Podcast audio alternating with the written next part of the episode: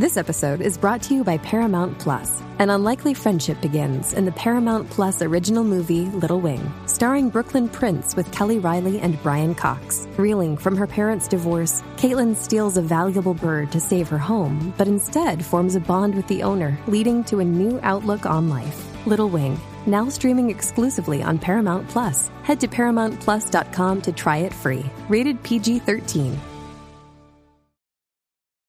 This episode is brought to you by Paramount Plus. Get in, loser! Mean Girls is now streaming on Paramount Plus. Join Katie Heron as she meets the plastics and Tina Fey's new twist on the modern classic. Get ready for more of the rumors, backstabbing, and jokes you loved from the original movie with some fetch surprises. Rated PG 13.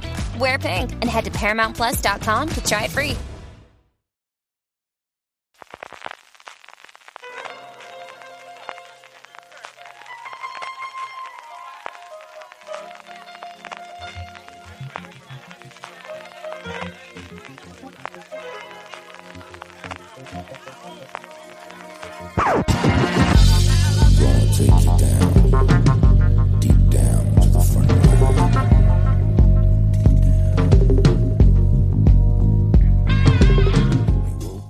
Todos y bienvenidos a FDS Review, el programa de fuera de series donde cada semana analizamos, comentamos y debatimos sobre nuestras series favoritas de televisión.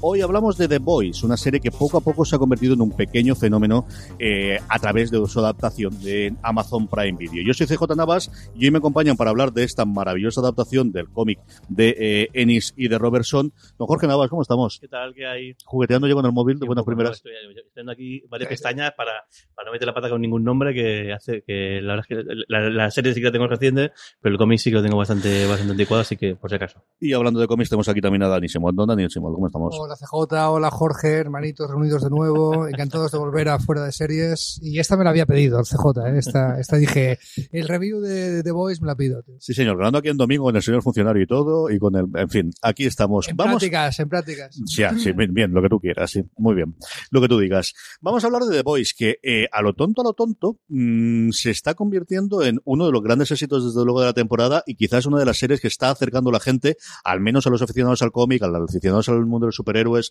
eh, y, y aprovechando de nuevo ese teórico parón de verano que todos decimos que ha desaparecido, pero que indudablemente sigue existiendo y que permite descubrir nuevas series, a descubrir Amazon Prime Video, que es el gran problema, ¿no? De, y esto dónde está en Netflix. Yo no me acuerdo que, quién fue el otro día que me dijo, era curioso buscar, hacer búsquedas en Google y buscar en Google Trends las series más conocidas que no son de Netflix, con la palabra Netflix detrás, para ver la cantidad de veces que se buscan y The Voice era una de ellas, ¿no?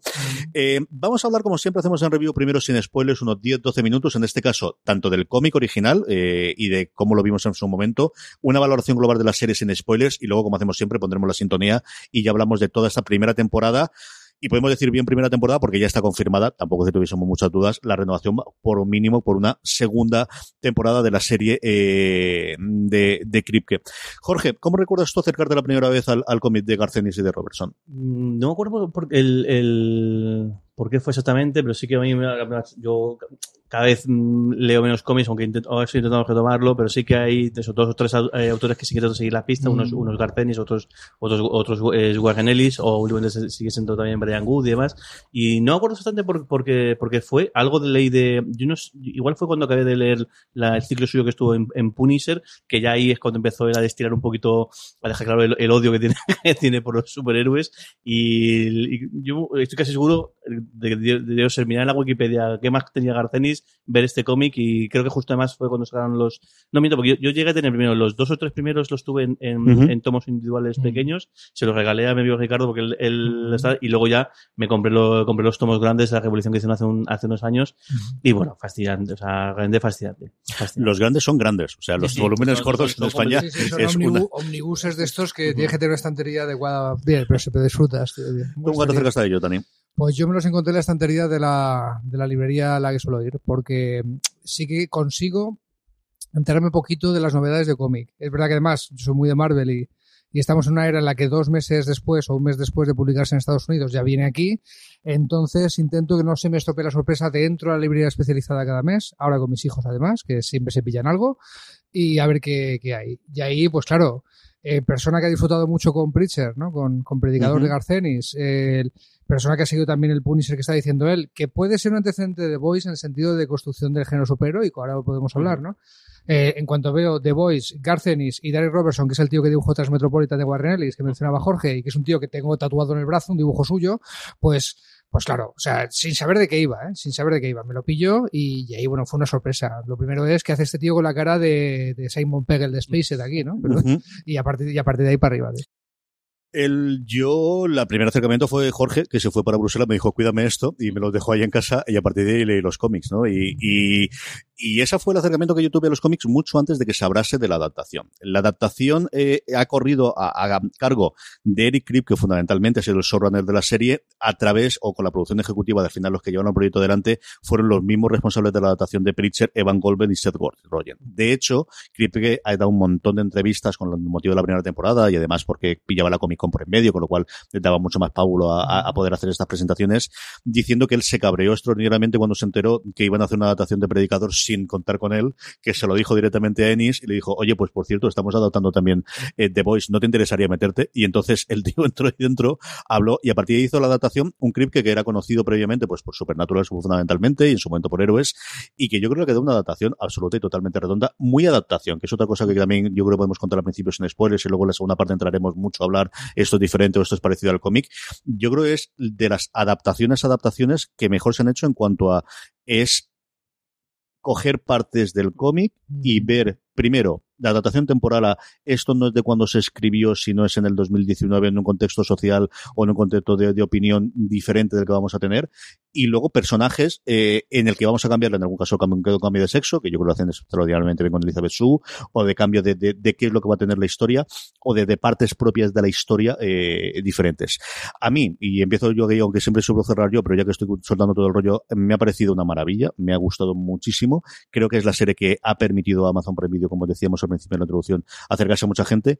Y es de estas series raras de las que no conozco a nadie que no le haya gustado. Yo creo que alguien que no le haya gustado directamente va a decir es que no es mi género, es que no me gusta, pero es dentro del punto gamberro y absolutamente loco. mm, No suavizado con el cómic, pero sí cambiado. Yo creo que en Predicador sí que estaba suavizado eh, al saber que se emetía en AMC y que era un canal lineal y que al final, eh, sí, de cable, pero no es un HBO ni era un, un Cinemax.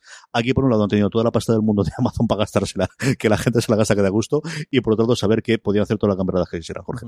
Sí, y además es curioso porque mucha gente eh, ha entrado al trapo, ha empezado a verla porque era una serie de superhéroes y claro, como ahora estamos, es verdad, es- y me me pasó, me pasó con más de, una persona diciendo, no, he visto una de superhéroes tal, he visto primero y me he quedado flipado de, lo que lo que pasa. Y además, y creo que es un acierto de la serie, a pesar de que hoy en día casi el tema de los pilotos, sobre todo en- en el streaming, casi que no existe, porque al final el piloto pues, es un episodio más, pero sí que creo que el piloto de la serie te mete por completo en la serie. Es decir, una serie de Mm. superhéroes, y además encima, es que encima arranca, como, como arranca con la, la presentación de, de Bow y no sé qué tal, Sí, sobre Eh, todo a la de Hewitt le arranca, Claro, mogollón, pare- pare- la- le no, claro, mogollón. parece como que es eso, parece que sea los Vengadores, la Liga de Justicia, una cosa no sé qué, y de repente ya te pega el shock, el, el, el cambio. Además, no sé, creo que el piloto, el, bueno, no, no es un piloto porque no es un piloto, pero el primer episodio es perfecto. Y lo que dice es sobre todo la adaptación, es decir, yo creo que es la adaptación, la, el, el gran de coger el mundo, lo que es el mundo, es decir, bueno, vamos a hacer historia basada en el, en el cómic, pero sobre todo eh, pudiendo jugar, pudiendo mo- mo- modificar. Y yo creo que a nadie que ha leído el, el,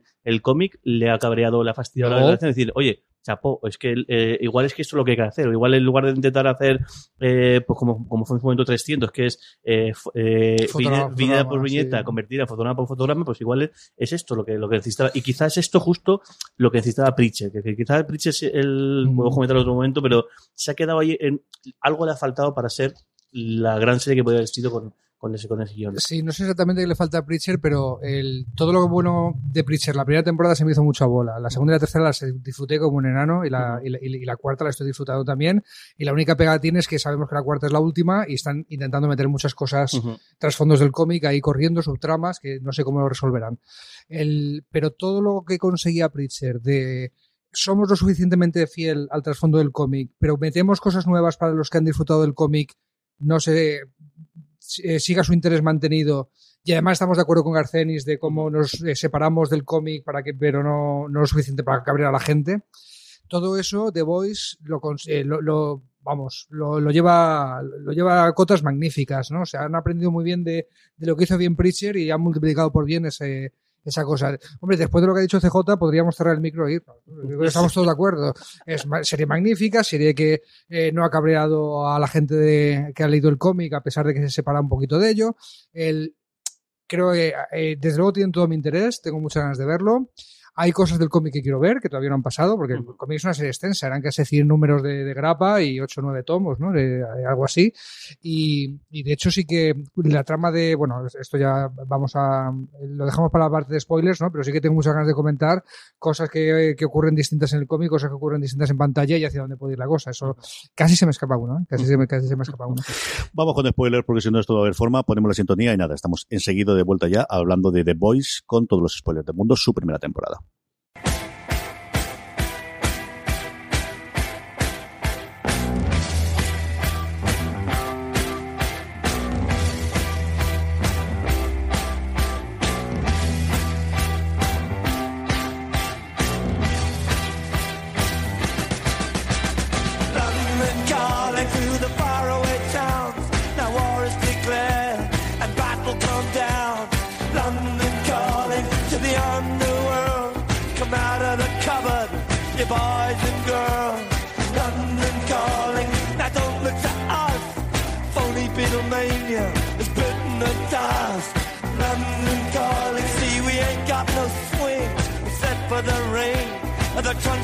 The. The ice the sun's expected, the is going but I have no fear. Is.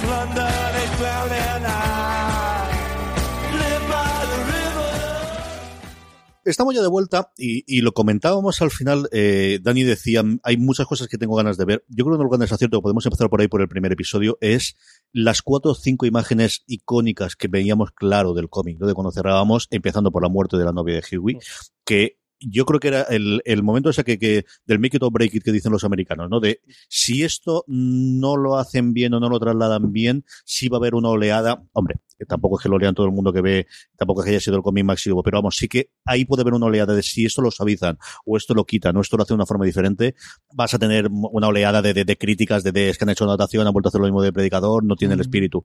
Y yo creo que ahí lo aciertan absoluta y totalmente y es el momento a los aproximadamente 20 minutos de la cosa más complicada que es cómo le coges cariño a un personaje que acabas de conocer hace cuatro minutos, a Hugo y especialmente a su, a su novia, y cómo a partir de ahí te marca eh, esto es el tono de lo que vas a ver a partir de aquí, Jorge. Sobre todo es, es, es el cambio de, bueno, si, pensamos en la, en la, temporada como, como un libro que tiene su introducción, su nudo su desenlace, es la escena que del final del, de, de la introducción, porque es el momento aquí ahora vas a ver lo que, de, de, qué va esto. Y es una escena en estas en las que eh, hacen uso de, de, eso, de la ventaja que tiene el, el, el, pues el televisión respecto al cómic, porque el cómic impresiona más. El cómic puedes jugar, yo no estoy seguro, pero es, yo me imagino que igual justo además cuando ocurre esto es cuando, eh, Sí, cuando sí, pasas, sí. pasas de página, con lo cual siempre el cómic a veces juegan con eso, el que justo cuando pasas de página ocurre una escena un poco bestia que es la que te deja un poco, y juegan con el hecho de que pasas la página con verlo ahí en grande. No estoy seguro, porque eso hace tiempo que no veo, que no, que no, que no le- leo el cómic, no estoy seguro cómo es, pero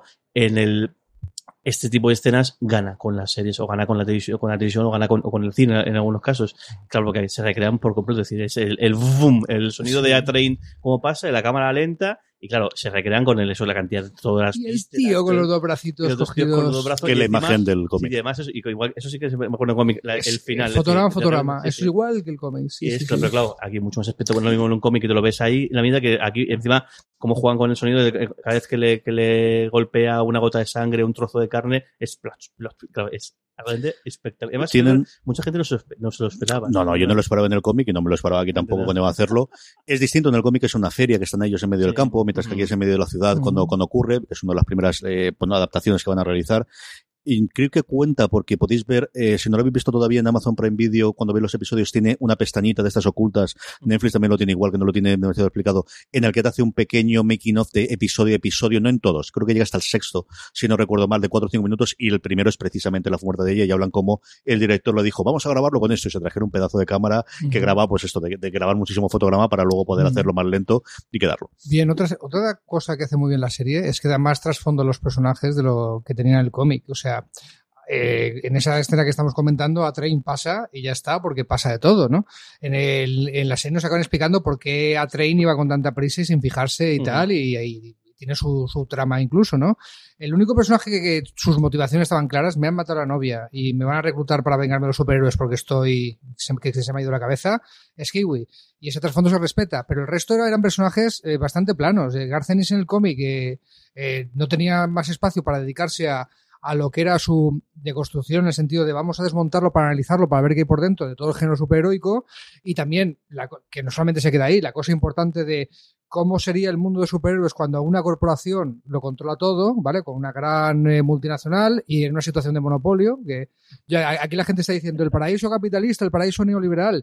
Digo, mis amigos neoliberales se sentirían muy ofendidos porque esto es una situación de monopolio, ¿vale? Que, que si fuera una situación de gran empresa Marvel, gran empresa DC, Bueno, esto sería distinto, pero esto es una situación de monopolio y eso también habrá que decirlo. No sé si estarás de acuerdo No es conmigo. exactamente una multinacional hasta, hasta mitad de la serie. Todo se ha dicho. Al principio se, se- se- se limita a, hasta Hablar mucho con los políticos, especialmente con el ejército, que es la gran connivencia que tienen.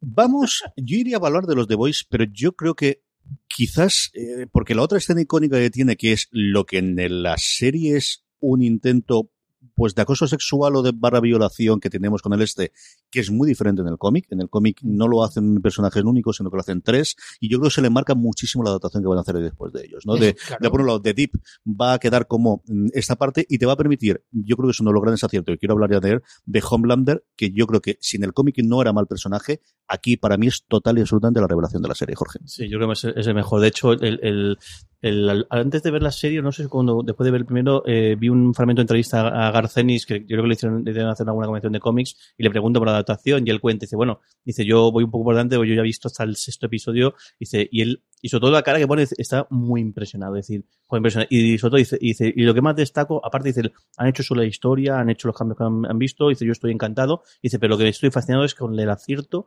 en el casting, dice, especialmente con el caso de, el caso de Carl Robert, el caso de, de, de, de Homelander, que es espectacular, es realmente cómo lo borda, las caras que pone, cómo con el- yo no he visto Banshee, que la gente que ha visto más, Ujú. la gente que ha visto Banshee es lo que, los que más impresionados están de, de, de cómo cambia de cómo cambia el actor, de cómo de lo que ha hecho, y es realmente fascinante. Realmente, Yo creo, yo creo que es de lejos el, el, el mejor personaje y el mejor, y la mejor interpretación de todas. Bien, CJ, CJ, creo que se ha abierto el melón de, de algunas de las diferencias entre cómic y película son de que el cómic está hecho a finales de los 90 y esto está hecho en, en- Ujú. en la, de- la- la década actual, ¿no? Eh, a finales de los 90 no había ocurrido el Me Too y lo que le ocurre a Starlight con el Profundo, eh, con el Deep One este, es, es un Me Too, en realidad. Y ella saca, lo dice y tiene consecuencias para el acosador que están teniendo hoy en día. El, eh, es verdad que en, en el cómic eh, le hacen la novatada, la prueba de si quieres ingresar en la Liga de la Justicia, digo, los siete, pues tienes que A los eh, tres que estamos aquí. realizar una que felación a todos los miembros masculinos, ¿no? Y la reina Maeve, que por cierto, otra, otra que tiene trasfondo en la que serie, que, gana te mucho enteras de quién es, qué tal, es que en, en el cómic es solamente pues la Wonder Woman que está, que está allí y no tiene frase. Es que no tiene frase, es como una tía fría, distante que pasa de todo esto y cobra a final de mes y ya está. Y aquí tiene, tiene un trasfondo, ¿no? Eso, eso me ha gustado.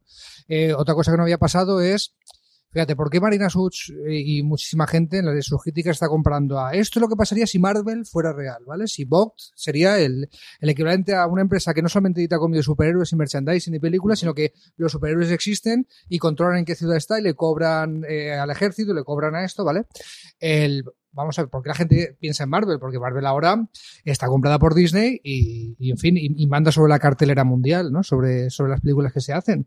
En el, los siete es un reflejo de la Liga de la Justicia. Homelander es Superman, el Aquaman es el Profundo, hay un antiguo miembro que lo sustituye a Starlight que se llama el Farolero, que es Linterna Verde, eh, Wonder Woman, el Flash Todo. el Velocista, todos, ¿no? O sea, eh, y, y- y el, y el negro, ¿no? De, ¿Cómo es? De Black Noir, que, es, que, es, que es un Batman que, que no se le ve la cara y es, importante que no se le vea la cara, ¿no? Es más DC que, No, de hecho, Es en- Totalmente. Empieza, empie- empieza, empieza siendo así, pero claro, cuando se hizo a finales de los 90, DC era una, la compañía que estaba comprada por Warner, que, que tenía películas mainstream, que, que a nivel de, no sé, de jugar en bolsa y todo esto, pues estaba en una posición que Marvel ni olía. Ah, Luego Disney compró Marvel y, y Y la, cambió co- la y la cosa. cambió, ¿no? Pero eso es ot- otro- otra cosa que ha cambiado, ¿no?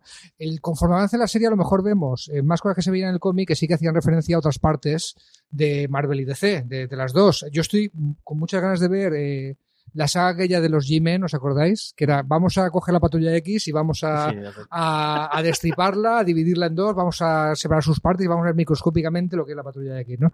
Y eso por el especial microscopio de, de Garcenis, que entonces va a estar pasadísimo de rosca, va a ser gore, va a haber toda la cosa sexual que quieras por el medio y ya está. Otro de los grandes aciertos que yo tiene la serie, y seguimos con, con la parte de los siete y luego vamos con, con The Boys y cerramos con ellos, es el cambiar esa relación que tenía paternofilial eh, con el jefe encargado que tenía en el cómic de Homelander, con una cosa mucho más complicada, mucho más enrevesada, cambiándole el sexo y dándole a eh, un papel como Madeline a Elizabeth Shue, que yo la tenía perdidísimo en los últimos tiempos, que seguro que la señora ha hecho mucha actualización, pero que yo perdía, y que yo de los papeles que más he disfrutado viendo. Yo creo que ella se lo ha pasado muy, muy bien haciendo este papel y es un personaje chulísimo. Sí, además se me adelantó una serie, yo pensaba que, que la, su siguiente aparición iba a ser la tercera temporada de, mm, ahí, de, de Cobra Kai, porque además el, cierre, el cierre de Cobra Kai de la segunda temporada hay un guiño a que parece que, que ya puede, puede volver, a aparecer, sí que estaba un poco desaparecida y, y es una actriz que es un momento que eso, tanto Karate Kid como Regreso Futuro y demás, esto, o sea, en todas las películas que nos molaban, ella estaba ahí, hasta un tiempo desaparecida y ahora ha vuelto y bueno, ya ha vuelto por la, por la puerta grande, porque un gran papel, yo creo que además la química que, tiene con, con, con el Homelander es, mm, es magnífica. Y mm, bueno, como es, como es con spoilers, podemos decir una pena que no vamos a poder Es que- disfrutar de ella en que, la segunda es que da más temporada. pena, es que te da más pena que muera ella que la novia de Hiwi, coño. Sí, sí, sí. Es que has estado más tiempo con ella, es que al final es normal, es decir, es una gran villana, es decir, Homelander sí, al sí. final es lo que es y es que ocurriría con Superman si sus padres no fuesen las mejores personas del mundo mundial, ella es alguien que escala la, que ha tenido que tragar muchísima cosa y que hay un momento dado en el que decide cambiar y que mm, contra viento y María quiere tener el hijo en una situación complicadísima y, Y es curioso también la- el, el cómo ella, en el, primer, no, el segundo episodio, ella le, le echa en cara a Homelander lo que ha hecho con él, o sea, que se ha, carga- se ha cargado el avión del, del, del, del Mm. alcalde de es, Baltimore. Baltimore, ¿no? Baltimore. De, Baltimore, y sin embargo luego la que hace todas las pasas, o sea, el, el chantaje y la que lleva, la que sube el pistón en la negociación y demás con el ejemplo, es, es, es Mm. pero sí tiene dos o tres momentos de conciencia que Homelander no tiene. Sí. Cuando la- el segundo avión el que abordan ellas, Sí. o cuando luego Homelander revela que es que para poder funcionar tenemos que crear un supervillano, Supervillano. quien hace todas esas realmente barbaridades Mm. no es Bow la gran mega corporación, ni es el personaje de Lisa de Su porque quiere ser la nueva jefa detrás de jueces por debajo de Giancarlo Esposito, sino es Homelander, que al final es el que no tiene absolutamente ninguna conciencia para de... impresionar eh, a, a Lisa. sí. Lo curioso es que para, para impresionarla a ella, que luego al final, claro, la decepción es tal que al final acaba. Claro. claro, deja de tener sentido su vida o deja de tener sentido lo que, todo lo que ha hecho. Es para alguien que la está mintiendo eh, constantemente y de ahí la decepción y de ahí, bueno, pues la, ¿Cómo acaba la la- escena después? Y eh, eh, recordemos que en el cómic sí que está la trama de Homelander se le va yendo la olla a Camboya y se va haciendo cada vez más megalomaníaco y más de si yo soy superpoderoso porque tengo que obedecer a una A estas corporación de hormigas. nadie. Pero eso va ocurriendo que se hacia el final del cómic y de hecho es la traca final. Aquí lo han cogido desde el principio Mm. para como, como hilo conductor de la primera temporada y ya veremos si de, si de toda la serie, ¿no? E insisto en que Garcenis a veces se salía de la trama de mira la Liga de la Justicia por aquí, mira tienes Kicks, que no sé si serían los Teen Titans o cualquier otro grupo de adolescentes filial de, de un grupo de superhéroes mayor, luego se va con la Patrulla X, aparece por ahí un trasunto de Stan Lee que se llamaba La Leyenda, ¿os acordáis? Sí, ¿no? Una bueno, especie de gurú bueno. de los cómics sí, y tal, pero pasadísimo de rosca también, y ya verá dónde nos lleva esto. Muy bien. Annie barra Starlight. ¿Qué os ha parecido el casting de, de, eh, Erin Moriarty como ella y la- el cambio que le tienen al personaje en- dentro de la, de la serie la evolución que tiene a lo largo de la primera temporada? Yo que me gustó mucho y además me gusta un montón las escenas que tiene a solas con Hughie. Todas, tanto la escena cuando se conocen, la escena de la bolera, las cuatro o cinco escenas que tiene, me ha parecido muy bien, porque más al final es, es la que dé un poco. Además, es, es esa, esa escena en la cual nosotros tenemos información, hasta que ya al final ella descubre el pastel, esa escena que en la que nosotros tenemos información que, que sobre todo que, sobre todo que ella, y cómo, cómo Hughie juega con eso. Están muy bien las escenas en las que Hughie vuelve a su, a su, a su exnovia, bueno, Mm. a su novia fallecida y como, pues eso, demasiado pronto, pero por otro lado está pensando que es que la única manera de vengarla es precisamente hacer ese, ese Mm. impulso. Me gustó mucho. El- Pero el- yo- Sí, pero, pero yo no creo que se aleje tanto el personaje del cómic, ¿eh? de, hecho, de hecho es de las que menos cambia. Lo que pasa que sí, que de vez en cuando te- en esas conversaciones con Hiwi, que también Ujú. aparecen en el cómic, en el banco cuando se conocen, muy parecido, eh, te mencionaba, no, yo es que era de, pues esto, de la juventud cristiana religiosa, de esta reaccionaria que te cagas de Estados Unidos, y me iba por las convenciones de superhéroes religiosos y no sé qué. Eso lo menciona en el cómic. Aquí, como hay billets, pues te Claro, sacan la convención la religiosa convención. entera con el superhéroe titular de, de ese mercado al que se dirige sí. Vogue, de, de gente súper religiosa y tal, y esta chica está, estaba por allí, que te lo muestran, ¿no? Algo que en el cómic solamente mencionan de pasada, pero no hay tanta diferencia entre el Starlight del cómic. Eso sí, el Me Too. El, a raíz de, del acoso sexual inicial en el cómic, pues toma la determinación de esto no es como me esperaba y tal, y en el cómic va un poco más allá, desafía a la empresa, desafía todo y lo hace público y, y arda Troya, ¿no? Y Sí, eso lo confiesa Kripke en una de las, de las entrevistas que os comentaba yo, de, de cómo ellos están en proceso, proceso del guion cuando, cuando empezó todo el movimiento Me Too y él decidió cambiar toda esa parte y, y tener la partida ahí. A mí me gusta mucho su personaje, aparte porque la fuerza, porque me encanta el final que tiene cuando ya empieza a controlar los poderes y decir, mm, ¿por qué voy a ser yo menos y por qué tengo que controlarme? Y es que al final, pues yo creo que después de Homelander, posiblemente la más poderosa que hay en- cuando se pone realmente cabreada y, y, y- y saca todo lo, el superpoder que tiene dentro. El contarte toda esa segundo escalón, ¿no? De por debajo de los siete y toda esta generación de superpoderosos o de poderosos, que en el cómic es por unas razones y aquí por otra, que yo creo que es uno de los grandes aciertos que tiene la serie, Ujú. todo lo que hacen a partir de, de la droga del V7. Eh, ¿Es un V7 o lo es en medio del V4? Sí, el- Son el- siete, el- son el- siete. el- ¿no? De momento son siete.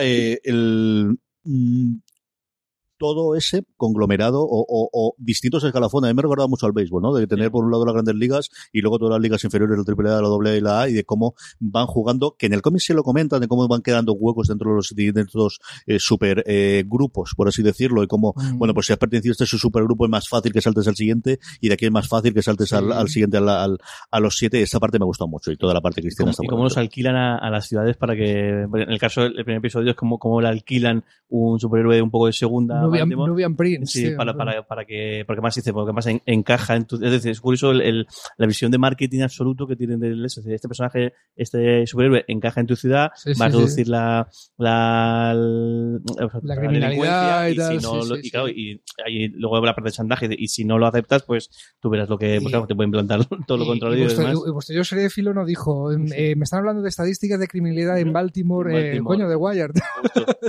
Un poquito por ahí. Cuando pensé, cuando hablamos del Artimo, Sí. evidentemente. Sí. Y luego incluso de eh, Deep también, a Deep, cuando en este, Mm. cuando, ahora cuando, cuando lo expulsan o cuando lo mandan ahí un, un poco al ostracismo, lo mandan de igual, lo mandan a un, pueblecito con la idea de que, de que sea un poco el, el este, el héroe del pueblo y demás, porque Mm. bueno, lo que pasa es que no, tiene, no tiene nada que hacer ahí. Eso también recuerda un poquito a la época post-Civil War, la primera Civil War de superhéroes en Marvel, eh, que se crea la iniciativa eh, Ujú. dirigida por Iron Man, que metía en cada estado Ujú. un superhéroe. Pues es muy normal ver superhéroes en Nueva York, pero no en Montana Ujú. o en Kansas. Y ahí, y ahí sí que era la historia, había historias del superhéroe que se va a Arizona o a tal pueblo de tal, ¿no? Y, y es un poco, eh, lo, del- lo del profundo me lo recuerda, pero también esto de, ya que estamos comentando esto, lo que comentábamos, de como es una empresa, pues se dirige a diversos mercados, ¿no? O sea, hace una segmentación de marketing que te cagas y Nubian Prince, el que se va a Baltimore, pues claro, es el superhéroe negro por excelencia, con la población negra que hay en Baltimore y tal, pues es el que encaja, este es el de la derecha religiosa, este es el Claro. jovencito rebelde, esta es la negra con el pelo corto y, y aspecto de female power, yo qué sé. Tiene, tienen todo el aspecto cubierto porque, como son un monopolio, pues quieren dirigirse a todos los mercados posibles, ¿no? El compuesto V, que estaba yo con el V7, no sé exactamente el compuesto V, que yo creo que es uno de los grandes aciertos, luego lo comentamos. Cerramos con el resto de los siete. Hay varios en los cuales simplemente se apuntan a lo largo de la serie. Acabaremos con Translúcido porque así ya podemos hablar directamente después de, de toda la banda de, de The Voice. Y tenemos a la reina Maeve y tenemos a The Deep, que quizás son los dos personajes en los que tienen eh, más peso en, en dos formatos distintos. Y a ver qué ocurre con ellos en la segunda temporada, Jorge. Sí, ver, falta. A ver, porque acaba. Ya como más eh, juegan con, con Deep, o sea, todo, todo el sarcasmo y todo el humor eh, así que, eh, más negro. o sea, Delfinesco, de- con sea, bueno, o sea, la, la escena del fin yo tuve que parar, de- yo tuve, que, tuve, que parar- tuve que pararla porque me meaba, me No meaba la risa. Digo, no puede ser verdad. Además, justo después, de- después del diálogo de las Spice Girls, que es algo que podemos contar porque Sí, es, sí, sí. es espectacular lo de las Spice Girls. Delfines Y lo del delfín es brutal, como encima, y encima con un tono un poco de decir, hostia, que, o sea, o sea, Aquí es cuando te es dice decido que es quien ha llegado aquí para aguantarlo todo. No, tío, es, más, es más Garcenis que Garcenis, Sí, tío. sí, es, mucho es- más. es Y más luego- papista que el Papa. Y luego, y luego, en menor escala, el momento que tiene con el bogavante este con la langosta también tiene un momento muy, muy Te voy a salvar, coleguita, deme ese, chaca. Y como al final es el pobre que o sea, se ceban con el, con el personaje, al final acaba siendo un poco el, el, el secundario de humor, pero de humor de me- metes con él. Y bueno, es un momento que tiene acaba, las, acaba la temporada con él completamente hundido. Ido y rapándose el pelo Rapándose el y ahí tienen pinta de que saben o no tienen ni idea qué hacer con el personaje y dicen, esto nos queda muy chulo o tenemos muy claro cuál va a ser el arco de la segunda temporada y a ver por dónde sale a mí mm, eh, y es un personaje tremenda de complicado de hacer ¿eh? Que al sí. final hablamos siempre de Homelander y yo creo que con toda la razón del mundo pero este darle no es que te dé pena, pero un poco sí al final, después de todo lo que le has visto hacer durante la serie, es curiosísimo. Y luego, Dani, nos queda la reina Maeve, que cambia bastante también con respecto a, a lo que tienes en el cómic y que le das un poquito más, pues eso, de, de alguien que se lo que fue totalmente creyente en su momento en la salvar a la humanidad y que ahora está pues de vuelta a todo. Sí, el, lo que estábamos diciendo le da mucho más trasfondo, le dan un pasado que tenía pues una chica de novia y eso lo tiene que ocultar porque en el mainstream de superhéroes eso de que te guste la chica siendo mujer pues no, no está bien visto, ¿no? En cómo conciben todo esto. Y también estamos viendo su desencanto, su viaje hacia el desencanto. En el caso de Starlight es desde el principio y en el cómic era desde el principio. Eh, Maeve en el cómic pues la veías fría y estaba un poco fuera de O foco. como y tal, drogada, ¿no? siempre la veías como si estuviese dando, te, te- Pero tengo que estar aquí porque no tengo este otro sitio donde estar. Y, y el profundo, muy, muy, muy, muy al final hay un apunte de estos de se desencanta por motivos que nada tienen que ver con lo que nos está enseñando en la serie, que es mucho más interesante lo de la serie. Pero sí que están haciendo que varios de los superhéroes establecidos pues eh, se desencanten con ese status quo de del eres eh, un asset, ¿no? Eres una herramienta de una, de una empresa para ganar mucho dinero y estás viviendo cuerpo de rey y adorado y famoso y eres las estrellas de rock y estrellas de cine de este mundo son los superhéroes, ¿no? Y tú eres uno de ellos y todo esto. Y se van a desencantar con ese mundo eh, en- que no es tan ideal como que querían. Y ese desencanto creo que va a ser trama de la serie y aquí no sé si está oliendo una rebelión contra el status quo con gente que ahora mismo está dentro de él o, o cómo va a salir la cosa, ¿no? Pero Y también es, también es el personaje en el que se nota el paso del tiempo. Creo que es la, un- la primera que se nota que se va haciendo mayor. Porque más encima cuando entra Starlight, que es, eh, y, y dice, y dice, te, te veo a ti, te veo a mí hace cuando yo, cuando yo entré. Es decir, y es la primera nota en la cual lleva mucho tiempo haciendo esto, lleva mucho tiempo haciendo lo mismo, y por eso un poco el desencanto, y, y sobre todo, yo en parte la sensación de que, de que de que, que ya empieza a no al final eh, pasa a ser un, un acompañamiento de, de Homelander cuando la tengo en el Mm. avión era su novia su no sé qué entonces poco a poco también yo creo que ella se ha dado cuenta que le están haciendo un lado o le están, están buscando la- quién, quién, quién le reemplaza. Que también se puede buscar un poco el, el rollo de que como, como es mujer y se hace mayor, pues hay que, ya hay que apartarla, ya no, ya no sirve, ya, ya no, ya no vale. A ver cómo, cómo, cómo desarrollan esto. El resto que tenemos, eh, hablábamos desde el, de- nada, simplemente apuntamos el, el- el par de personajes y luego tenemos a Translúcido, que sin es cierto que no tenemos muchísimo trasfondo porque desaparece rápidamente, sí que de alguna forma aquí sirve, eh, a diferencia de en el cómic, como detonante de empezar a juntar a la banda, que es muy diferente de lo que ocurre en el cómic, eso sí, Sí. que es cierto, Jorge, y, y es muy proceso de Ocean's Eleven, de vamos a juntar a la banda, aparte de los cambios que tienen los personajes en sí. Sí, bueno, eh, empezando por el hecho de que, de que en, en el cómic todos son realmente superhéroes. en, re- en realidad son todos tienen, o sea, todos tienen super fuerza. Es decir, todos, además en el cómic hay mucho combate, mucho más con eso, porque, porque, claro, el combate es de igual a igual, aquí no, aquí el combate no es de igual a igual, aquí son pues, una banda de, pues, de, de mortales, de, de humanos que se la juega mm, peleándose e intentando perseguir Bueno, a, los, a los en- supers. En el cómic, vamos a decirlo, se chuta en el compuesto V V. para que ya que vamos contra los superhéroes, pues pues, que se, eh, a- de, de, esté de igualdad de condiciones y aquí, y aquí no, aquí, aquí es el cambio. Entonces aquí eh, sí que empiezan a dejar el, el eso, el, el cómo parece que el- lo que es el núcleo del grupo es un grupo que ya existía, pero que llega un momento con lo que pasa con, con Mallory, que es Mallory el, que le- el que les, el que les une, pero que luego la, la cagan, que eso también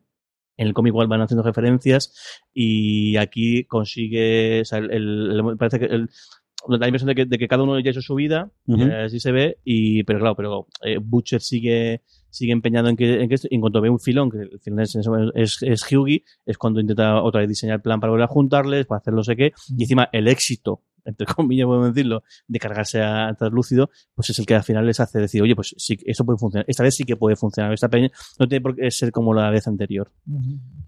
Yo tenía mm, mucho miedo, no, tenía mucho miedo de toda la adaptación en general, ¿no? Y creo que era muy complicado, pero especialmente yo creo que los siete lo podían hacer medianamente bien, no esperaba las adaptaciones que yo creo en la gran mayoría de los casos, por no decir todas, han ido por el buen sentido, yo creo que es un acierto lo que contábamos de que el compuesto V tratarlo como una trama de investigación y de, y de bueno, pues al final sí, es el gran misterio de qué está ocurriendo aquí, qué es lo que, qué lo que hay, y darte la explicación de por esto han surgido los superhéroes en los últimos 40 o 50 años en el mundo, y yo creo que es un gran acierto, y apuntarnos un poquito de Homelander, que no sabemos exactamente lo que ocurrió, pero sí que parece que, es que lo, lo diseñaron desde el principio y fue creado más allá de ese compuesto, pero si tenía curiosidad de cómo van a trasladar, porque esto- yo creo que estos sí que son mucho más alocados, los personajes de The Voice, por un lado Butcher y por otro sobre todo, Frenchy de Female y eh, Mother Milk, sobre todo Frenchy de Female, Aquí cambia mucho la relación que tienen, es diferente el, el- el peso que tienen y cómo aparecen. The Female es uno más de los integrantes eh, del, del grupo inicialmente, mientras que aquí, bueno, la aparece y la, y la encuentran. ¿Qué te ha parecido el resto del grupo de, Claro. de nuestros queridos compañeros? Como habéis apuntado, cuando Huey se une a The Voice, ya está el grupo hecho. Y aquí vemos eh, cómo se reúne. Las relaciones no cambian tanto. O sea, Frenchy de Female tenían una relación en el cómic muy especial, tenían una cierta afinidad. Y Mother's Milk estaba cabreado con The Butcher, no sabías por qué. Y aquí te lo muestran todo, ¿eh? Cómo se construye la relación entre estos dos y por qué está cabreado con este, ¿no? Incluso le dan una familia a Mother's Milk que no cuentan por qué se llama leche materna. ¿eh? Y, y tengo muchas ganas de ver si se atreven a, mostrar en, en- en pantalla por qué se llama leche materna, ¿vale? Ya, ya veremos. El, pero no- nos lo muestran. Hombre, a mí lo de, lo de que se vean las tripas de cómo se construye el grupo, se inventan ese trasfondo de hubo un fracaso anterior y hubo un mentor que dejamos la estacada y, eh, vale, bien, en mente, en el cómic lo que hacía The Butcher es eh, recurrir a la leyenda para conseguir información, que era este trasunto Sí, de Stan Lee, que sabía ujú. cosas de los superhéroes, porque era un tío que había estado en la industria desde el principio. El- aquí se inventan otro tipo de, de mentor, fuente de información. No me parece mal, ¿eh? Yo creo que, insisto, puedo seguir disfrutando con el cómic, pero esta, esta nueva versión mejora muchos aspectos, eh, se detienen cosas que Garcenis no le daba tiempo. Muy bien, yo, yo estoy, eh, estoy de acuerdo con los cambios, perfectamente. Sí que falta un miembro y es, y es el perro de Butcher. Que es curioso que... que la- aparece en el flashback en y el lo flashback- comenta que era a propósito hecho y que querían meterlo más en la segunda, pero sí que era una cosa muy complicada de trasladar Sí, a la, y, a que, la y que de hecho que yo creo que en alguna foto promocional aparece también, incluso yo juré que, que en, en, en alguna foto, cuando el, el- las previas o no sé qué Ujú. llaman, ha salido, eh, ha salido fotos de, la foto del grupo. es posible sale que salga con el perro. Sí, con el yo creo que tiene el él sale en el momento del flashback en el que él Sí. recuerda a Butcher cómo era Sí. su vida con, con su mujer y, y sale, ¿no? Y además le da el nombre y, y lo tienen allí. Yo la otra cosa en la que yo creo que podemos comentar un poquito, que yo creo que tiene acierto en cuanto a los secundarios, aunque es una serie en la que ya hemos hablado de prácticamente tiene como 14 actores principales, pero así tiene varios secundarios, incluido uno con Haley Joel Osment, que junto con toda la parte del compuesto, el Sí, compuesto V, bueno. yo creo que esas dos le da ese trasfondo nuevamente de ampliar el universo, ¿no? De qué ocurre cuando uno de estos decide que ya no puede ser tan grande y necesita en este caso drogarse, como es el caso de Atrain, de es que es el hombre más rápido de la Tierra, pero toda su vida depende de que sea el hombre más rápido de la Tierra. Si ahora de repente hay alguien que es un poco más rápido, pues todo el problema y puede buscar la relación con el deportista, así con Sí. todo lo que quieras, ¿no? Especialmente con los países de, de Estados Unidos de atletas o de jugadores de béisbol especialmente o cosas similares, ¿no? Y por otro lado, el Harley Osmel de alguien que fue muy conocido por la televisión en su momento y caído en desgracia, sigue teniendo sus poderes, pero luego tiene todas esas miserias con simplemente es que no puede ver al hijo y él lo único que quiere es poder ver a su hijo al menos una vez al mes. ¿no? Pero gloriosos los paralelismos entre el Harry y el Osman real, ¿eh? Sí, Él sí. fue niño prodigio, tuvo sus series, eh, no se ha oído hablar de él mucho tiempo, va por los circuitos de convenciones para que cuatro frikis le firmen el DVD. Eh, yo no sé si en la vida real el pobre, la pobre persona. Yo creo que son más cosas. Ahí, esa escena maravillosa con los cameos de varios, incluido Tara Raid, que se Sí, ríe de sí misma sí, sí. y poder hacerlo en medio. Yo creo que es- son esas cosas que en el cómic ocurren muy de trasfondo, pero aquí en la serie te da oportunidad de nuevamente construir universo y construir mundo de, de así es como funcionaría este mundo, Jorge.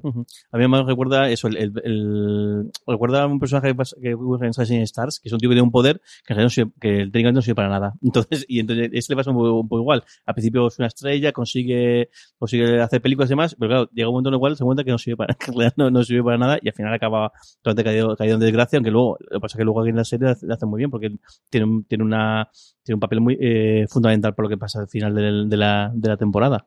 ¿Qué os ha parecido toda la parte del compuesto V? ¿Os ha gustado el cambio que han hecho en Dani? Pues, eh, insisto en que tampoco veo mucho cambio. O sea, el compuesto V existía, el, el- era más conocido al principio de, de la serie, por lo menos la gente tipo de Voice, la gente que estudia de los superhéroes sabe que algo de, que algo de esto hay, pero no era, no era públicamente conocido. El- no sé si lo sacan demasiado pronto. Es que, claro, después de haber leído el cómic, me parece que eh, la trama de se le va la olla a Camboya a Homelander, me parece que la sacan demasiado pronto. Por lo menos está- están quemando mucho terreno, pero ellos sabrán a dónde están llevando la serie y me fío. Y el compuesto V igual. Era, era un secreto, era una cosita en la caja misteriosa que, que para mí sacan demasiado pronto. Esa es la única crítica que le puedo hacer. Pero, pero bueno, ellos sabrán lo que están haciendo.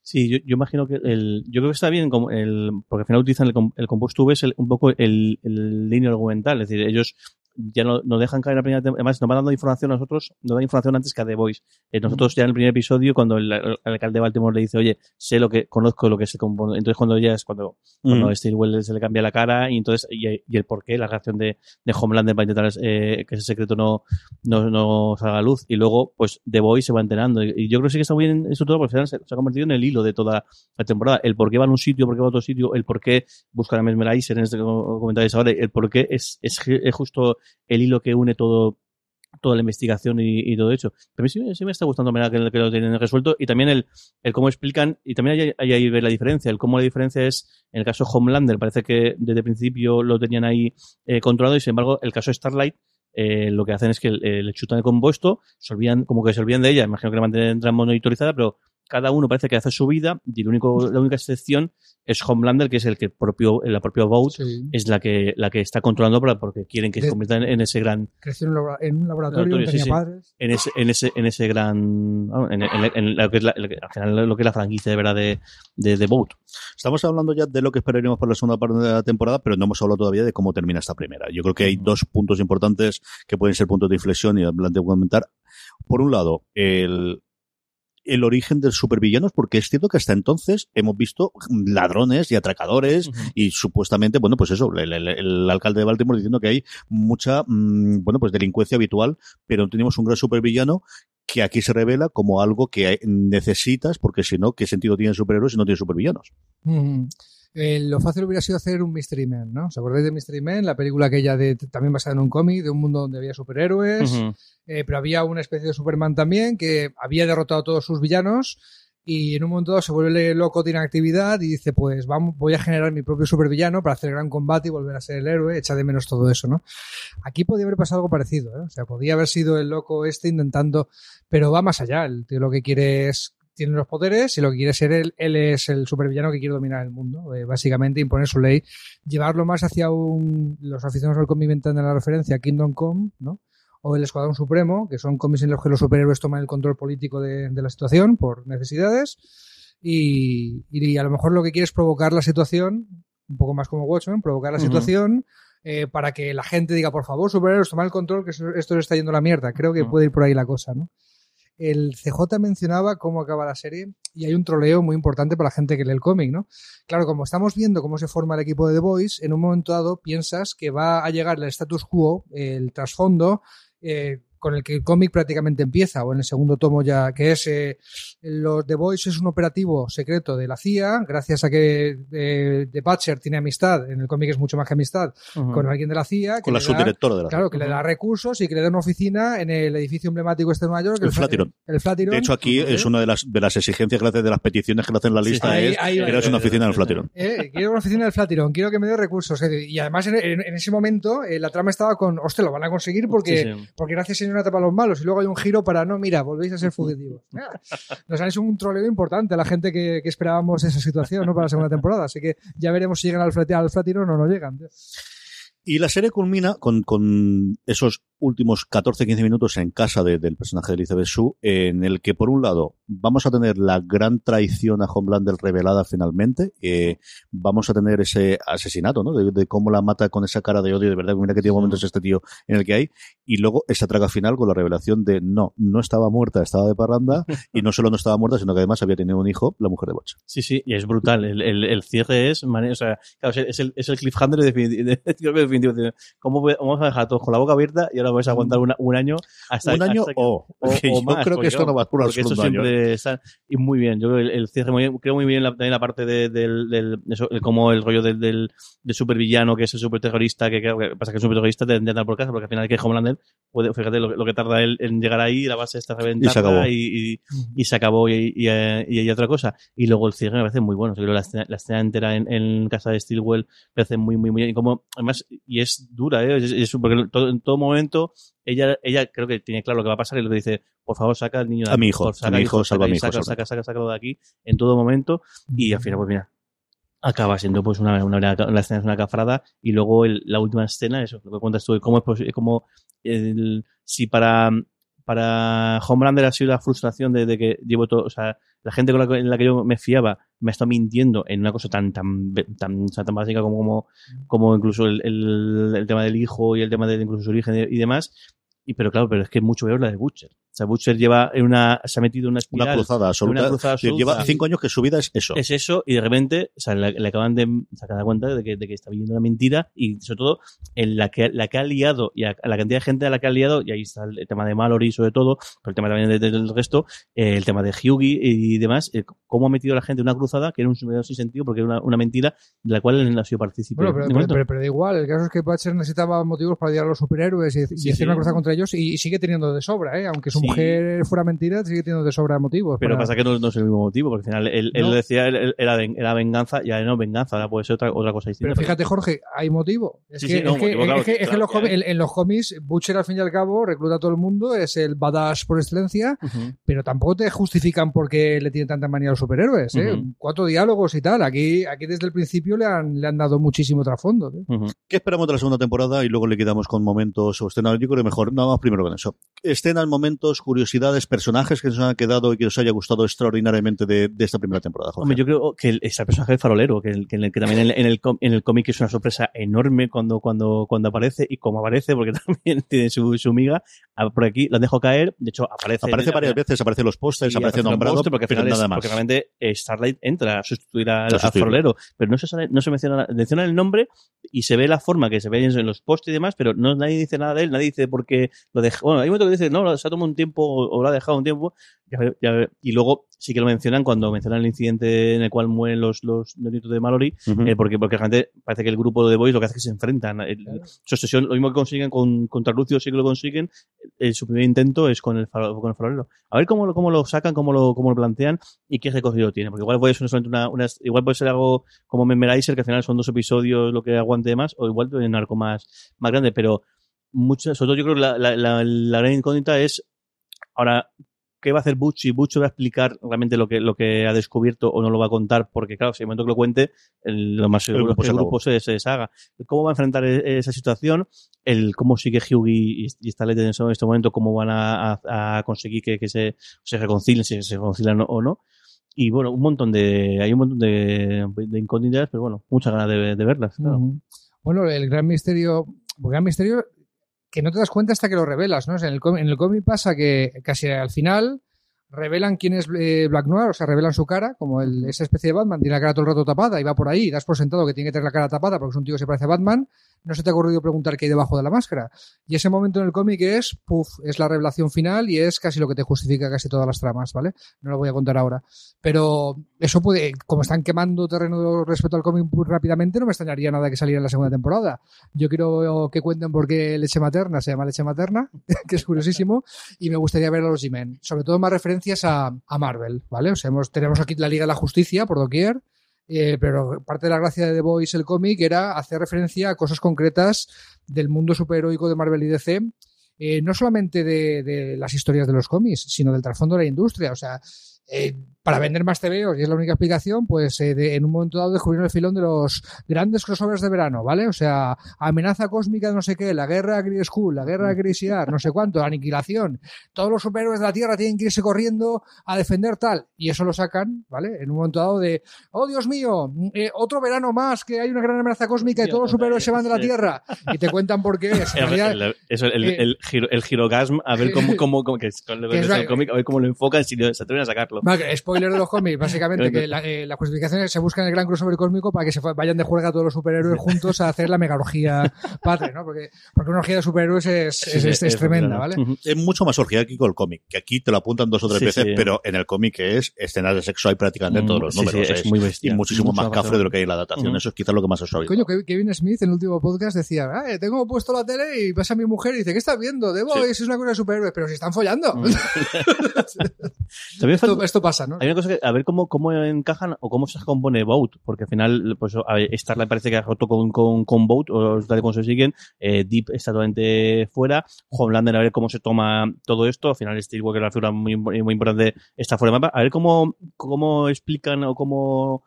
¿Y quién ocupa el lugar de Madeleine? Porque al final lo que teníamos era el, el jefe o el dueño, no el dueño, porque, porque al final aquí nunca tienen dueño, ¿no? Pero el, el CEO de, de esto, encarnado por Giancarlo Esposito, que hemos visto en Breaking Bad y un millón de cosas más, a- le anuncia a Madeleine que lo estás haciendo tan bien, que por fin voy a poder retirar a mi isla paradisíaca que me compro para mí sola y que te quedas tú como gran jefa, y ahora no lo vamos a tener, y yo no sé si él va a tener me extraña a mí que lo hayan hecho en el casting, salvo que sea por amistad o por alguna cosa, para una única escena, porque al final realmente será una escena, salvo que piensen en él tener un arco para la segunda temporada. Pero bueno, que todo puede ser a día de hoy en, en, el, en el mundo de Hollywood. Yo tengo muchas eh, curiosidad de ver cómo evoluciona, por un lado del grupo, ¿no? De, de cómo entra Female, de cómo entra, de, de- ya tenemos esta y hemos llegado a esta situación de qué justificación le damos para seguir todo el grupo junto, si es necesario mantener todo el grupo junto, que yo entiendo que sí. Y luego cuánto amplía del universo. Yo creo que los grandes aciertos que tiene la primera temporada son más allá de la trama detectivesca de que es el compuesto V, que a mí me ha gustado mucho. Yo creo que hayan logrado tener una herramienta de, de trama horizontal durante toda la temporada que en el cómic posiblemente no tenías. Y que si no se, no es que se te quedase eh, coja, pero sí un poquito sí, lo que sería toda la temporada, darle entidad a toda la temporada. Esos momentos comentabas tú de, de, The Mesmerizer, de tenemos uno o dos episodios en el que te contamos otro aspecto de cómo sería este mundo en el que existen los superhéroes, ya sabemos que de una forma manufacturada y, totalmente, bueno, pues artificial que la hemos creado nosotros como la corporación, ¿no? También pasa con el personaje del. No, no con el personaje de, la pareja de, de E-Train. El. Eh, Ravenclaw. Ravenclaw, que también. o sea, Sí, ese está muy bien también, que no se han olvidado de el- ella. Como personajes que es. que es- Popclaw, es verdad, es verdad. Como- Ravenclaw es de Poder. como Cierto, claro, cierto. estamos viendo a los siete, que los siete son eso, pues la Liga de la Justicia son los grandes, pero claro, pero hay una miriada de, de personajes. Y como alguien que cae en desgracia, que parece que va a ir para arriba y que de sí. repente se queda en menos, ¿no? Que normalmente, Ujú. yo, Sí. es cierto que la comparativa siempre va a la parte de deporte, pero porque lo que creo es, esta es la gran estrella que iba a quedar y tuvo la lesión y de repente, brum, y ahora está totalmente caída. y también en la WWF, cuando te retiras de pues hay algunos que tienen estatus de de, comentarista, y sigues teniendo o profesión de comentarista o, o simplemente un sueldo para irte por ahí a ser imagen de la WWF y tal. Y otros que le tocan pegarse cobra- en claro. Montana a cuatro duros por los que tengan en medio. Sí. Escenas o momentos que os haya gustado extraordinariamente de la, de la primera temporada que no hayamos comentado. Jorge, más allá de los delfín, un delfín arriba, un delfín abajo. Tío, el- el y una delfín, langosta arriba. del delfín, comentarlo. Hombre, yo creo que la escena más graciosa es la de las, el diálogo de Spice Girls. El, es decir, ¿qué cojones es esto? Sí, sí, sí, what the fuck. Y además mola porque ellos mismos hacen la coña cuando acaba, acaba diciendo, diciendo, vaya puta mierda de, de- de- pero tú, de- tú de- ¿por qué sabes tanto de Es porque Spider sí, Eh, no es no importante. es tío. importante, diciendo- y dice, vaya puta mierda de, discursos que, que da esto. Pero claro, lo que dice, bueno, pero lo ha hecho, No, me ha convencido. Y, No. luego, y luego la coña que tiene después diciendo, no puedo dejarla sola. ¿Y si es una Spice Girl? Claro, que- porque Kerry Halliwell que hizo tres discos y dice el nombre de los tres discos, tío, no lo sabe nadie. Y no sé qué tal, y "No, ¿y qué son? Una puta mierda. no sé qué tal. Es muy- Lo sé porque los he escuchado, tío. y eso seguro es una fricada de decir, oye, ¿cómo eh, hay que hacer un diálogo? Es que Y además, nunca... y además- Es que hay gente muy y buena. además que es mentira. Cuando hay una boy band, una girl band como la Spy Girls o los New Kids on the Block, siempre hay uno que triunfa en solitario más que el resto del grupo. Y eso no lo menciona, tío. En fin, eh, Es muy, es muy gracioso y además, porque es decir, en, eso- en un momento en el cual eso tenga apelado, en, en, en otro servicio se ha apelado a la amistad o, al- o a la entrega, no sé qué, y coge se saca un diálogo de dice, es que, es que en solitario somos una puta mierda y cuando funcionamos es Somos las Spice Girls. estamos en- somos Bueno, las y, Spice y- Girls. y no hemos comentado el tema de en los cómics, eh, Huey tenía la cara de Simon Pegg. es ¿vale? es este guiño actor- es muy, muy eh, bueno. un muy actor bastante conocido. En, en aquel momento, cuando salió el cómic, era una especie, perdóname la analogía, como un celspiñol eh, Ujú. de, de, de- de- de UK, ¿no? Del Reino Ujú. Unido. O sea, era el tío que había hecho la serie Spaced, que, que es una cosa que reivindicamos poco a principios de los 2000, que era una serie pues costumbrista de gente que vivía en Londres, tal, que se hacen pasar por pareja para qué tal. Él es eh, dibujante de cómics y es de las primeras series así en el mainstream, en la tele, pues que te hace referencias a gente que le gustan los cómics o gente que le gustan los juegos de rol o tal, el- como una cosa más, ¿no? Como un trasfondo normal, antes de Bang Theory y antes de todo esto. Y es una serie que yo, yo tengo en DVD y bastante reivindicable. Y es como Simon Pegg se dio a conocer y a partir de ahí pues hizo Zombie Party o Sound of the Dead y Paul y todas las películas, Hot Fuzz y todas las películas que le dieron a conocer, ¿no? Y de hecho era muy natural que era un tío que antes de ser famoso ya iba por convenciones de cómics y ya era conocido, igual que el español de aquí, ¿no? Ujú. pues le ofrecían ser el Scotty de Star Trek en la, en la última adaptación. Y claro, era también muy normal que Garcenis pues cogiera la cara de este tío. Ya había empezado lo de eh, salen los Ultimates, la versión de los Vengadores pensada para si algún día lejano que era imposible pensarlo, hace una película de los Vengadores y se le ocurre poner a, a Mark Millar la cara de Nick Furia eh, Ujú. con Samuel L. Jackson, ¿vale? Y acabó, Ujú. acabó pasando. Pues aquí seguro que Garcenis le puso la cara de Simon Pegg. No ha sido así, pero ¿qué ha pasado? Pero han hecho, han hecho, y es un acierto, el- han creado la figura del padre de, el padre de Hughie, que lo interpreta Sí. eh, Simon Pegg, y además es un acierto muy, yo creo que está muy bien el, el, el personaje, lo un poquito que sale y el papel que, que hace, lo creo que lo hace muy sí, bien. muy además bien. creo, y además creo que lo envejecen un poquito. Yo Sí. veo a Simon Pegg más tocado, como diciendo, es que Simon Pegg, han pasado 20 años del cómic, a lo mejor ya no tiene edad de ser. Cuando ¿no? tuvo un momento, yo creo, muy chulo y muy bien pensado y muy, yo creo, juraría que fue la Comic Con de Nueva York, porque fue en otoño del año pasado, que es cuando la Comic Con de Nueva York, en el que presentaron la serie en sociedad, presentaron al que interpreta a Hiwi, que es, pues mira, esta tendencia que tenemos últimamente de hijos de, actores conocidos, Sí, sí, ¿no? este de incorporarse aquí. Y sacaron a Simon Pegg de alguna forma dando, pues eso, de, de sí, mm, confío en este chaval, de verdad que lo va a hacer muy bien y yo además voy a tener un pequeño cameo haciendo de su padre porque ya estoy en mayor. Yo creo que es un momento bien pensado que, que de alguna forma, pues nuevamente, ¿no? De, para los fans del cómics de, de, de, acercarlos y de aceptar que va a ser muy complicado porque como dice Dani, es decir, es que si veis en el ómnibus, de hecho, aparece la- el prólogo es del propio Simon Pegg contando precisamente toda esta toda historia y con toda esta película, ¿no? Y yo creo que fue un acierto, ¿no? El, el- el llevarlo allí y el tenerlo y sí que le da ese punto adicional de, de- de unión entre el cómic y la, y la serie. Escuchándote, me recuerda cuando eh, Leonard Nimoy le dio el relevo de Spock a Mm, Es ¿no? muy ese rollo. Es muy ese rollo lo que hicieron allí en el, en un caso en la película y en el otro caso en, en la presentación. Como os digo, yo juraría que fue en la Comic Con de Nueva York del, de otoño del año pasado. Yo el momento que casi me muero de reírsa es cuando de repente le suena el teléfono a Mother Smith y suena Rickroll. O sea, Sí, sí, suena Rick Astley. Digo, no puede ser "¿Quién verdad. No puede ser verdad. tío. Tienen cinco o además del del delfín, además del este, además de las cuatro o cinco escenas icónicas que tenía muchas ganas de ver en el, en el cómic, ese momento digo, no puede ser verdad.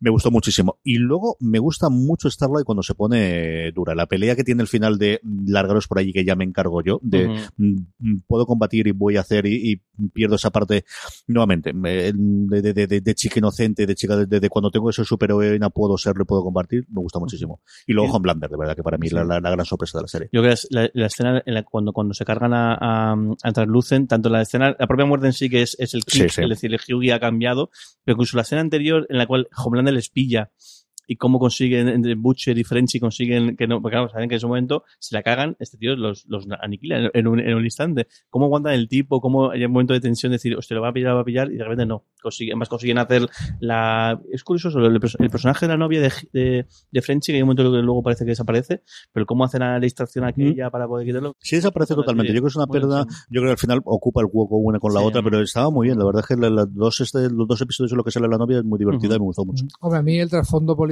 también de discutir si hay que dejar que el ejército lo controle una corporación cuando guay, la educación, la sanidad y el ejército a lo mejor es de lo poco que lleva el gobierno en ese en ese tipo de, de, de sociedad ¿no? que nos muestran. A mí me parece interesante, claro. O sea, yo sé que no es para todo el mundo esa trama, pero a mí el debate entre lo público y lo privado me interesa mucho. Y si hay superhéroes, pues es una salsa que me gusta. ¿no? No, y está guay el debate, el debate es diciendo, eh, ¿cuánto, cuánto, eh, ¿cuál es tu arma más potente? Tal. Diciendo, ¿cuánto cuesta tanto? Diciendo, dice Homelander, no, con eso lo, lo aniquila sin ningún tipo de problema. Entonces, como están justificando, el, el- al final, pues eso. Sí, luego el- un negocio. esa parte en la que tienen el, el- el- cuesta todo esto ya, pero no no podemos comprarlo ya, pero es que usted está haciendo el- que es muy Sí, cierto no. de la política americana, ¿no? Sí, de sí. al usted le está representando esto de aquí, que tiene estas bases o que tiene esta corporación Sí. que le está pagando y además hablan de cuatro o cinco de las No, corporaciones. y eso, eh, vamos a ver, si tú, si eres una capital de provincia de España y le pides al corte inglés que se instale en tu, en tu ciudad que no estás, el que es- eh, te averiguas entonces que el corte inglés tiene más datos de hábitos de consumo de tu población que tú mismo. Y igualmente Vogue sabe más de que criminalidad de Baltimore que el ayuntamiento de Baltimore, que la policía de Baltimore, porque tiene una especie, tiene un guiño ahí de. Eh, ah, eh, película de Tom Cruise, de Precox, de Minority Report. Minority Minority Report. Tiene un momento Minority Report de decir, no, es que tenemos aquí un equipo de que saben dónde va a ocurrir el crimen porque tenemos aquí, ¿vale? Ujú. Tiene un momento así de saber de tenemos billets como Ujú. para que no solamente me compre el superhéroe, sino que me compras el superhéroe, te, te pare el crimen porque sabemos cuándo va a ocurrir. Sí, porque más, eh, fíjate, la, la, la gracia, el, el primer desengaño de Starlight es la primera misión de Starlight, el cómo va a un sitio y la gente dice, no, si aquí y dice, No hay nada. dice, ya está. Y además, encima, hace una cosa y están las cámaras detrás, como igual es, es todo, eh, ellos ya saben lo que va a ocurrir, ya saben cómo, lo único que hacen es, tienen que ir allí a que les graben para que luego esos vídeos se hagan virales y entrevistas y Mm. cuando hagan la película, pues la película o el merchandising, el merchandising. Pues sí, y es verdad. eh, y, y lo que no crea Vox son supervillanos para que luchen superhéroes, son criminales normales. Entonces el supervillano va a venir por otro lado, como apuntaba CJ. También puede ser una, una cosa curiosa el, el que se le vaya la olla con el, con el supervillano. Que igual realmente hay un supervillano que les pongan un brete, aunque yo en principio no creo que vayan por ahí, pero también pues una, una, una no sé, un, arco interesante. A ver qué ocurre en la segunda temporada y desde luego que la veremos y la comentaremos. Yo creo que uno de los grandes éxitos de Amazon Prime Video, de las que le puede colocar, a falta de que nos llegue el Señor de los Anillos, que evidentemente Claro. donde tendrán toda la, la, la artillería, en, bueno, pues un Amazon Prime Video que se está reinventando, que tuvo grandes éxitos en un momento, sobre todo de crítica con, con los premios, con Transparent y con, bueno, pues Mozart in the Jungle, por mucho que queramos, al final se llevó un montón de globos de oro y tuvo nominaciones, pero esta yo creo que sí que lo ha sido, aprovechando este verano, el primer gran fenómeno de la gente de preguntarte de, oye, ¿esto dónde lo puedo ver? Y de, oye, que esto qué bien que está, y descubrir nuevas series que hay maravillosas en Amazon Prime Sí. vídeo, como siempre digo, acercaros a Sneaky Pete, acercaros especialmente a Patriot, que es una serie que no es para todo el mundo, pero de veras si os gusta todo es esto, todo esto, mejor. todo esto con el permiso de Good Omens, por supuesto. Pero es que, es que- es que- pero eh, si estuviera aquí Julio Julián Clemente diría lo mismo, de otro momento de, ah, pero vosotros los lectores de cómics sabéis esto, sí, tío, lo sabíamos, ah, ahí tocándose tales. Esos momentos que a Julián Clemente a mí nos gustan, sí. todo esto con el, con el permiso de Good Omens, que es la, la serie del año, por supuesto. Todo eso estaremos aquí en Fuera Series para comentarlo. Mil millones de gracias, Dani Simón. Hasta el próximo programa. Hasta el próximo programa. No, Jorge. Navas, no te hagas tan caro de ver. A ver si grabamos alguna cosa más, que esto no puede ser. No, hay, hay que, esto es planificarlo. Sí, señor. A todos vosotros, querida audiencia, mucho más eh, comentarios y artículos sobre The Voice en la página web. Tenéis la crítica de Marina Such, tenéis, eh, bueno, pues la recopilación del, del El Ama que hizo eh, Eric Crick con cosas muy interesantes y muy divertidas, eh, contando sobre la- el proceso de adaptación. De verdad que está muy, muy bien y que, que Antonio eh, Rivera adaptó para, para la web y comentamos y, y traducimos alguna de las cosas. Mucho más contenido en nuestra cadena de podcast. Volveremos la semana que viene con un nuevo review. Volveremos con el resto de los programas. Gracias por escucharnos y recordad, tened muchísimo cuidado ahí fuera.